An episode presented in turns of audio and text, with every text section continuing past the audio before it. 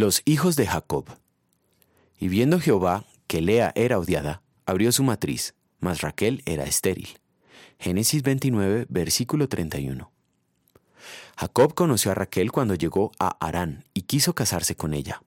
Labán, el padre de Raquel, amparado en la oscuridad, la noche de boda sustituyó a Raquel por Lea, la hermana mayor.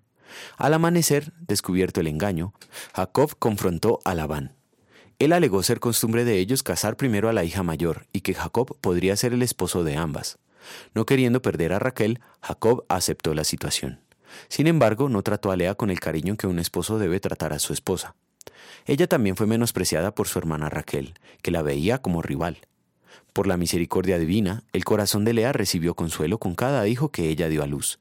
Los nombres que escogió para sus hijos evidencian el dolor de tener que conformarse con ocupar un secundario lugar en el corazón de su esposo. Jacob no amó a la esposa con la que estaba casado por obligación. Para él fue más fácil amar a Raquel porque era bonita y él estaba enamorado de ella.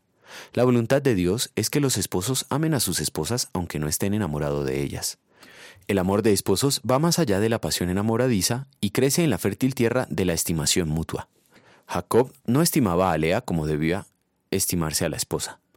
El matrimonio que Dios instituyó es la unión monógama entre un hombre y una mujer, pero por causa de la dureza del corazón humano, la ley mosaica reguló la poligamia para proteger a la mujer de esta forma de abuso de la que Lea fue víctima. Aunque hoy la poligamia es un mal menos extendido, todavía muchas esposas ocupan un lugar secundario en la vida de sus esposos. Los primeros lugares los ocupan el trabajo, la profesión, el club el automóvil, los amigos, etc. Y para muchos cristianos, el ministerio o el liderazgo. Ninguno puede asegurar que ama a su esposa perfectamente como Cristo ama a la suya. Por esto somos merecedores de toda la ira de Dios, pues hemos puesto en primer lugar nuestros anhelos antes que el mandato de Dios. Cristo fue el perfecto esposo, con su esposa la iglesia, en lugar de nosotros y en la cruz, sufrió el castigo que merecemos por ser malos cónyuges. En gratitud, los varones vamos a querer amar a nuestra esposa, dándole el honor que le corresponde. Las esposas querrán hacer lo mismo con sus esposos.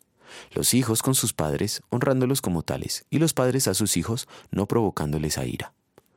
Oremos. Señor, confieso que he pecado al no brindar la honra que corresponde a cada uno, según la prioridad que tú estableces. Por esto merezco la condena eterna.